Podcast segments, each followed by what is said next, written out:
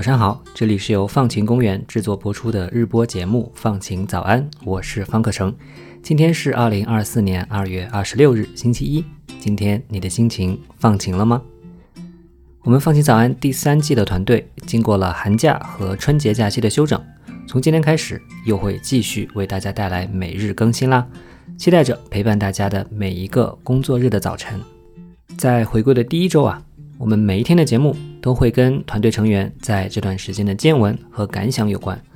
我们做这样的设计呢，既是让大家有更多了解我们团队成员的机会，更是觉得啊，我们的所思所感也许会让正在听节目的你。也产生同感和共振。那么今天我也会分享一些我的想法。不过在此之前，我想先邀请两位团队成员来谈谈他们的寒假见闻。首先是来自静涵的旅行见闻。Hello，大家好，我是静涵。那这个寒假呢，我和一个好朋友一起去了土耳其。在去土耳其之前，我们其实在网上做了很多攻略，看到很多人说土耳其骗子多，小偷多。我印象最深刻的一条提示是：任何时候都不要在大街上边走边玩手机，因为可能下一秒你的手机就被抢走了。所以我就和朋友商量好，如果我们在走路上看导航，另一个人就要当好警卫，一边提防周围的状况，一边张开手臂呀，要把导航的人保护住，保证他的手机不被抢走。不过呢，这些准备完全没有用上。我们到伊斯坦布尔的第三天正好是圣诞节。早上我们要推着行李箱从住的地方走两公里到地铁站。我们刚走出公寓楼，就被一个老爷爷拦住了。他不会说英语，但是特别热情的用土耳其语跟我们打招呼，说 “subway subway car car”，然后指着路边的一辆小轿车一直指着，还从我们手上想要抢我们的箱子。我们赶紧就跟上去问：“Do you want to send us to subway station？” 他说：“Yes yes。”我也不知道他听懂没有，但是他笑得特别开心，所以我们就跟着他坐上了那辆小轿车。说真的，心里还是有点紧张的。他们怎么知道我们要去地铁站呢？万一他误会了我们的意思，去了别的地方，那我们怎么跟他解释呢？但是挺意外的，因为地铁站离我们的公寓也不远，可能五六分钟后吧，我们就成功到了地铁站。然后他就把车停下来，帮我们把行李拿下来。我们唯一会的土耳其语呢，就是 teşekkürler，就是谢谢的意思，所以我们就一直在和他说 teşekkürler，teşekkürler。然后当我们走到地铁站门口的时候，我们回头去看他，他还站在他的小轿车旁边，笑着目送我们，我们就回头和他挥了挥手。其实伊斯坦布尔的冬天特别冷，我们去的大部分时候呢，天空都是阴沉沉的。但走在街上的时候，陌生人和你说话的时候，他们总是笑着的，特别温暖。人们身上就是透着一种松弛、温暖、热情的本质，这个是让我们很意外或者没有想象过的。我们几乎每天都要喝三四杯那种土耳其红茶，其实一杯可能就只有两三口，这是非常土耳其的生活方式。就是你点一杯五里拉，可能就一块多钱人民币的茶。然后坐在店里和朋友聊天，然后就看着街上的人走来走去，就这样消磨一个上午、一个下午，甚至是一个晚上。那我们喝的第一杯土耳其茶，其实是一个手工艺制品店的土耳其姐姐送给我们的。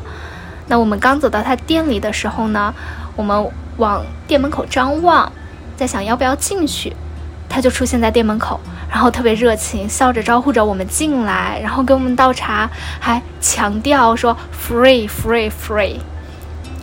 我们进去的时候呢，这个姐姐正在织一个帆布包，包上的花纹是一个穿着破烂衣服的光头小男孩，他光着脚往前走，背上呢披着一面巴勒斯坦国旗。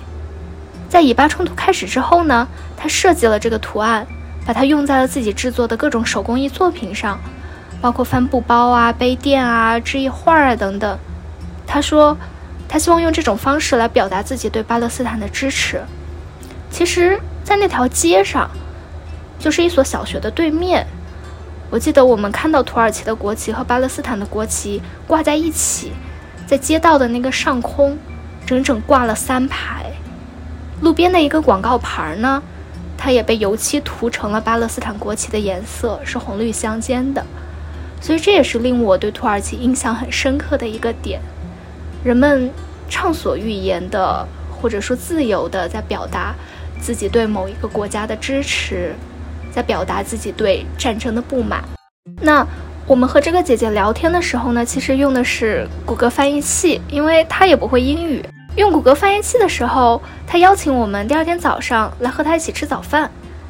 我们去的时候呢，他昨天做帆布包的工作台上就铺了一块桌布，上面摆了七八个小盘子，就是那顿早饭丰富的超乎了我们的想象，包括本地的一种芝麻贝果，然后有各种面包，还有各种黄油饼干。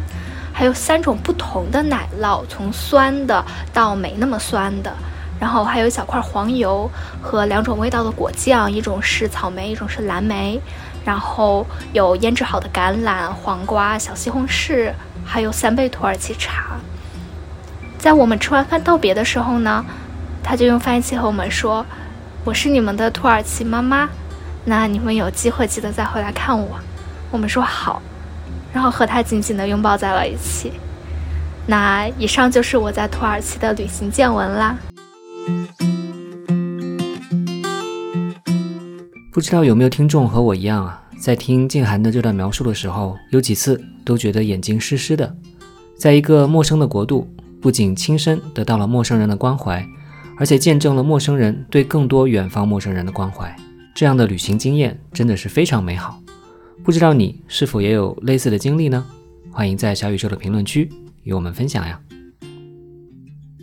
这个学期啊，又有两位新的同学加入了我们的节目，其中一位呢是雨山，他在寒假的时候啊去了一趟台湾，因为他参加了我们学院组织的台湾大选报道团，在那里他做了不少街头采访，我们来听一听他的见闻分享。相信对于一些不算特别外向的人来说，街头访谈是一个令人有些恐惧的存在。随机寻找到一些受访者，接受对方质疑或疑惑的眼光和可能的拒绝，这简直就是社恐的地狱。但是如果在台湾，这种恐惧可能会在你进行第一次街头采访之后被无限的减弱。二零二四年台湾大选投票日的前一天晚上。是三个党派的造势之夜，我选择了民众党的场地。散场的时候，我和朋友站在凯德大道旁的十字路口，几万位头戴小草、喊着“义无反顾拼一次”和“柯文哲动算”的人流从我们身旁经过。想着寻找年龄层比较高受访者的我们，在路口站住，犹豫了将近一分钟的时间，才鼓起勇气叫住一个约莫六十多岁的阿叔。说出了第一句：“您好，我们是香港中文大学的学生记者，可否占用您两分钟采访一下您？”阿叔答应了。这个夜晚，我们问了五个人，没有一个人拒绝我们的采访。在询问对方的姓与年龄的时候，几位受访者也都非常直接地告诉了我们，没有丝毫犹豫。回程的路上。我们在地铁站的路口看到一个戴着口罩的女生和一个男生举着“我不要一个会歧视我妈妈、妹妹、同事、朋友的人当我们总统”的纸张。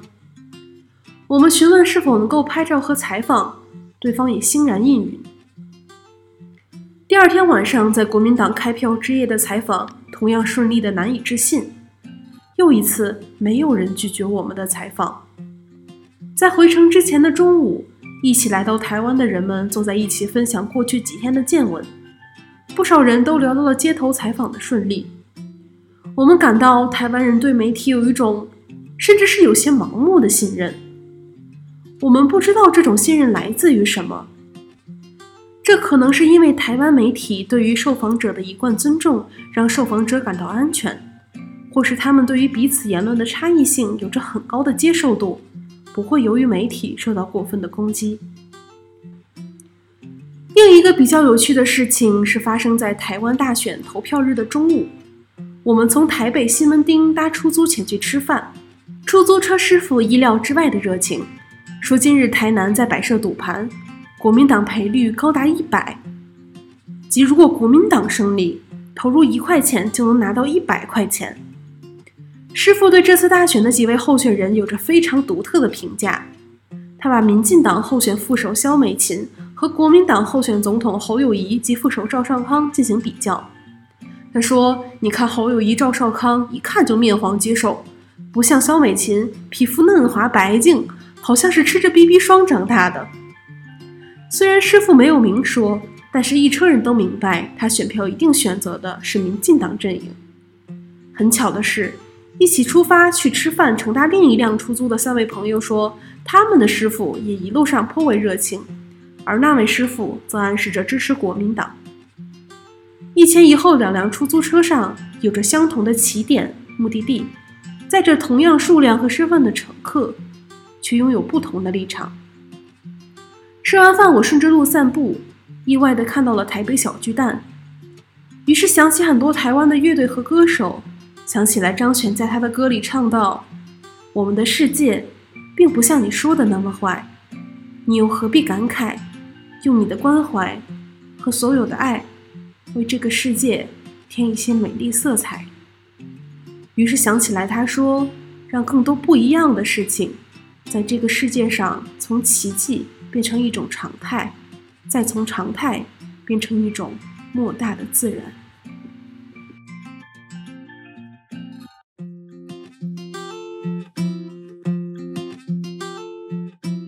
真是一段好棒的采访经历啊！所有的受访者都敞开心扉，这应该是每一个记者的梦想吧。当然了，就像雨山所说的，这种梦想实现的前提是记者对每一个受访者都充满尊重。其实我们每个人都有表达的欲望，有参与的欲望。但是当我们发现自己的表达和参与会让自己受伤的时候，我们就会逐渐收紧自己的心灵。只有当我们拥有一个大家可以互相尊重、互相关怀的环境。我们才愿意重新打开它。雨山在最后提到了张悬，也就是安普，这也跟我想跟大家分享的内容有关。这个寒假我哪也没去，就在香港。我听了安普在香港的演唱会。如果你要问我最期待他唱哪首歌，其实都还好，唱什么都可以。我最期待的是听他在歌和歌之间的讲话。安普是一个很特别的歌手，他的语言表达令人上瘾。不管是歌词，还是他在台上说的话，不管是他的电子报，还是他曾经在台湾做过的公民对谈，在这次的舞台上，安普说的话不算多，但是有让我特别印象深刻的部分，那是在两首歌的间隔，台下忽然有人喊出“妈妈”两个字。很多人知道啊，前几年安普有了自己的孩子，听到台下喊出的“妈妈”，安普呢就顺势开启了一段妈味的发言。我在这里播一下当时。录下来的声音。有一个呃，我的朋友常常问我说：“啊，到底人生人性本善还是本恶啊？”我觉得我的朋友想要 跟我讨论的原因，是因为他觉得我可能见过比较多世面，不像他是一个老师这样子，只能待在学校里。那所以我想很久很久很久啊。我自己当妈的心得呢，其实是人性本弱。嗯，也许最终这个善恶只是一个现象，不是一种本质。生命本身其实是异常柔弱的，种子发芽虽然就是很坚韧，对不对？生命力非常的惊人，在任何地方其实都可以有生命展开。但是其实，你可以在任何一个生命刚开始的时候就轻易的捏死它，对吗？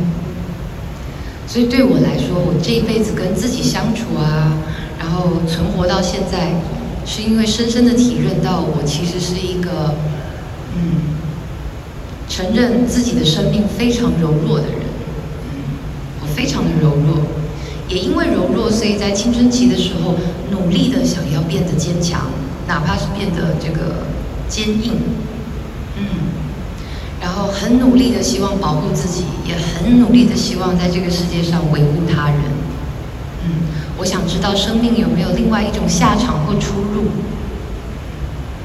那在照顾一个孩子啊，然后组织一个团队，然后包括在四十岁重新照顾这个年纪的我自己，我觉得我现在最谦卑的体会啊，就是我常常跟小朋友说。你是世界上最坚强，但是也一定是最脆弱的。嗯，所以 有时候我们承认生命本质的柔弱，有时候看待别人跟自己，说不定有一个新的、完全不一样的理解。这个是我当妈的心得，跟你们分享这样子。所以这个希望不要听见我说教，我没有在说教，我是很真心的在体会。我也是因为承认自己的柔弱，所以其实，在呃我自己各种角色里面，在这个阶段才慢慢的重新的每天一次一次的练习，承认了柔弱以后，我可以从哪里再变得坚强一点，然后也看待他人的柔弱，这样。在开始下个阶段之前呢，呃，其实下个阶段其实蛮摇滚的这样子。然后，但是就因为听到了一句“妈”，我就停下来讲话。那希希望你们心里面就是能够想想自己的父母，理解他们的柔弱，然后理解不管是呃我们都是孩子，都有脆弱的地方，而其实成人有更多沧桑跟自己说不定也解不开的问题。然后希望我们一起用自己的柔弱去体会他人需要什么样子的一份就是。偶尔遇到我们，也许可以有个喘息的机会，因为我们的善待，因为我们愿意去理解，或是去拆解更多人与人之间相处的方法。尤其是因为柔弱，所以生命要自己找方法继续存活或成长。于是转念就变得非常重要。好，我今天当妈的最后一句，我我接下来都不会再讲跟任何当妈有关的事情了哈。就是呢，我我其实这几天受到主办单位非常非常这个细腻的照顾啊，不只是我呃下榻的饭店 s e l v e r y 是一家新饭店，但是其实从服务人员，然后到中间的设施，真的是无可挑剔。我在各处旅行，就是我从小到大在各处旅行，其实我已经很习惯随遇而安了。房间只要不要闹鬼就可以，嗯，就剩我一个鬼就可以了哈。然后，但是即使是闹鬼，我基本上也会住完三天两夜这样，嗯。但是这一次受到的照顾让我深深的觉得非常惭愧，因为我遇到的每一个服务人员，从经理然后到呃清洁的阿姨，都是那么那么认真的在做自己的工作，这部分得到了我很大的尊敬。然后我要特别说的呢，其实就是那个清洁阿姨。她每一天都等着打打扫我的房间呢，偏偏我呢就是这个，我是一个很想要在自己的房间闹三天鬼的人，我就不喜欢人家碰我的东西，所以我每一次都会跟他，我会以为就是是给别人方便，我就说哎不用打扫，不用打扫。然后呢，其实呢就是也要谢谢，就是呃我的同伴们，其实有跟我闲聊的时候提到说，哦其实清洁阿姨其实是呃打扫一个房间算一个钱的，有人知道这件事吗？啊，我知道了以后，所以我们其实就做了一个方法，其实就跟他说：“哎，我跟你要四罐水，你可以在你那个房间的名单上打勾，已经做完我的房间了，这样他就可以领钱了，这样子。”然后清洁阿姨就一直称赞我腿很长啊，又漂亮啊，是不是？估计是因为我那时候戴着墨镜这样子。但那一刻啊，其实教会我的，或者说给我体体验，或者说我想要教我小孩的地方是什么，你知道吗？就是啊，我深深的体会到，在他腼腆笑容的背后啊，那一份腼腆跟卑微，是瞬间可以互相切换的。这件事情给我最大的教育，就是这几天我受到的善待。呃，让我深深的思考，我一定要更努力的练习怎么当好一个歌手，或是当好一个被照顾、被招待的人。因为只有在这个角色跟处境上，我可以不断的练习如何在让他人面对我的时候，不管是用工作的身份啊，还是我们就是在这个社会上各个层面上，我可以不断的练习一次又一次的，有可能在当下。就能让人知道，说我有维护你的尊严。嗯，这个是我可能最想要教我小孩子的东西。既然你喊我妈，我就教你。但是我跟你说，这个对，虽然我不喜欢当妈，但是呢，我答应你，就是我一定会跟你一起学，我们会一继续一起长大，好不好？然后希望我们在这个世界上。论是什么样的角色，不论不不论你有没有被善待，或是你有没有顾虑到善待别人，我都深深的非常希望，嗯，我这一代的听众愿意跟我一起练习，如何在不同的处境，在不同的观点里面，我们永远都可以先做的事情是维护别人的尊严，然后也在我们自己的人生里宠辱不惊，不管遇到什么事情，为自己的柔弱去成长，然后将尊严留在自己心中。谢谢大家。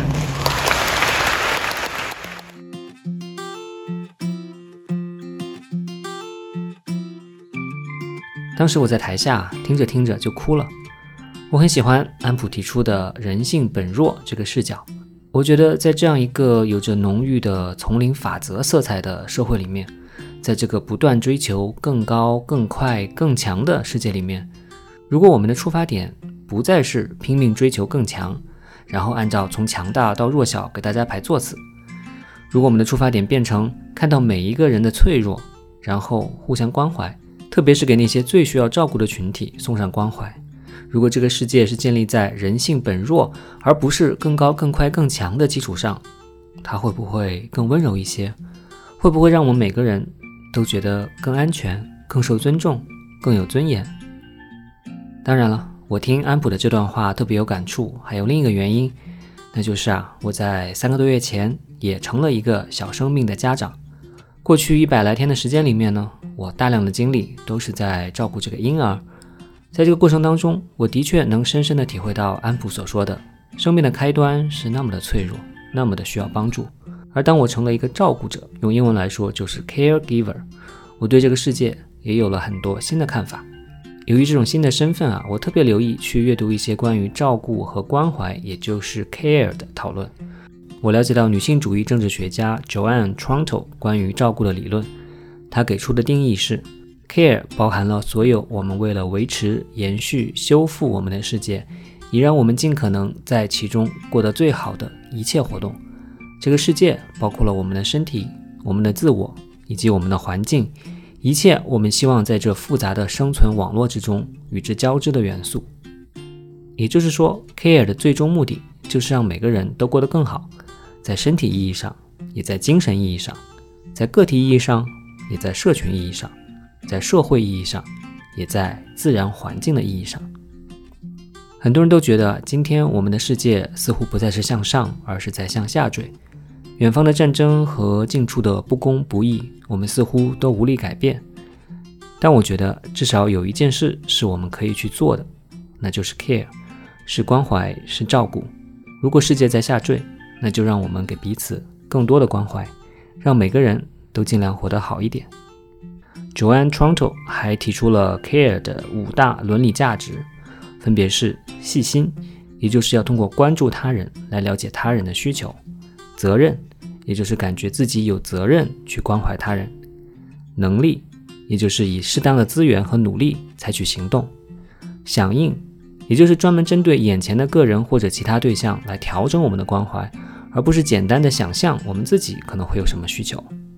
还有就是团结，也就是说，我们作为一个集体，应该去理解并且接受这样的事实，那就是关怀对于一个更理想的社会，对于更繁荣的人类都至关重要。关怀他人还可以改变我们自身，因为就像 Joanne Tronto 说的。关怀要求我们从需要被关怀的人的立场出发，它要求我们在道德上与他人相遇，从这个人或这个群体的角度出发，用他们的眼光看待世界。所以，有效的关怀实际上就意味着我们走出自己的小天地，换上他人的眼睛，穿进他人的鞋子。这可能会让我们觉得不适应、不舒服，但会让我们有许多新的感受和新的体验，会让我们变得不那么狭隘。我自己常常想，我们的社会怎样才能变得更好一点？在以前，我给出的回答关键词可能是自由、开放、机会、平等，但现在我最在意的关键词就是 care 关怀。在我们的生命中，每一个人都有机会成为关怀和照料别人的人，也都有可能成为被他人关怀的人。如果我们都可以去投入心力，成为更好的照顾者，那么这个世界。就不会那么面目可憎，我们也会拥有更多放晴的天气。在接下来的放晴早安节目中，我们的团队成员会给大家带来更多关于关怀和照顾的故事。大家在听我们节目的时候，也可以多用关怀的视角去聆听、思考和感受。最后给大家放首歌吧。雨山在他的分享里面也提到了这首《这个世界》。其实安普只是翻唱了它，它的原作者是台湾的天才音乐人蔡澜清。非常可惜的是啊，蔡澜清在年仅二十二岁的时候就因为心脏的疾病去世了。如果他能活到二零二四年，那么正好是六十岁。虽然他的英年早逝令人遗憾，但他短暂的生命中给这个世界留下来的音乐，已经成了我们长久的慰藉。我想，这就是蔡澜清关怀这个世界的方式吧。祝你拥有放晴的一天，我们明天见。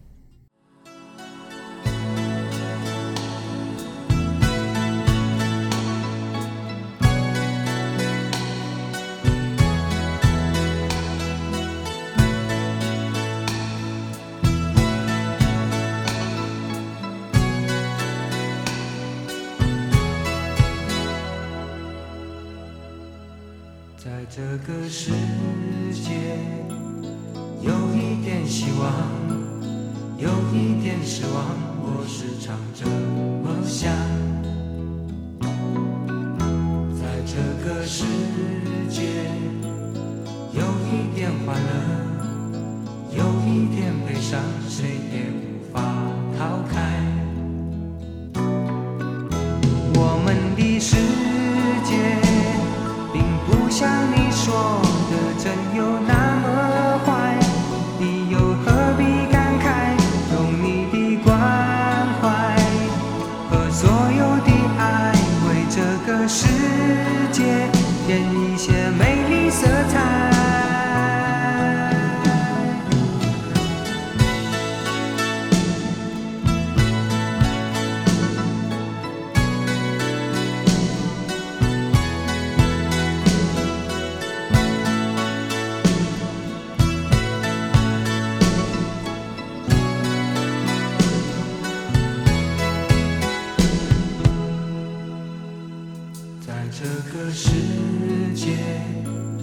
有一点希望，有一点失望，我时常这么想。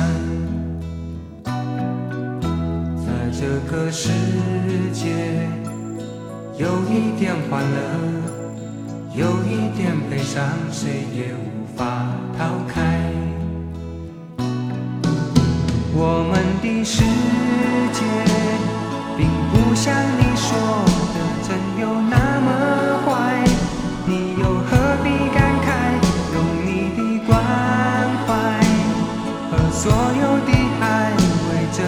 世界添一些美丽色彩。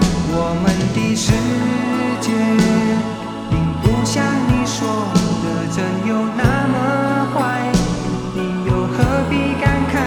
用你的关怀和所有的爱，为这个世界添一些美丽色彩。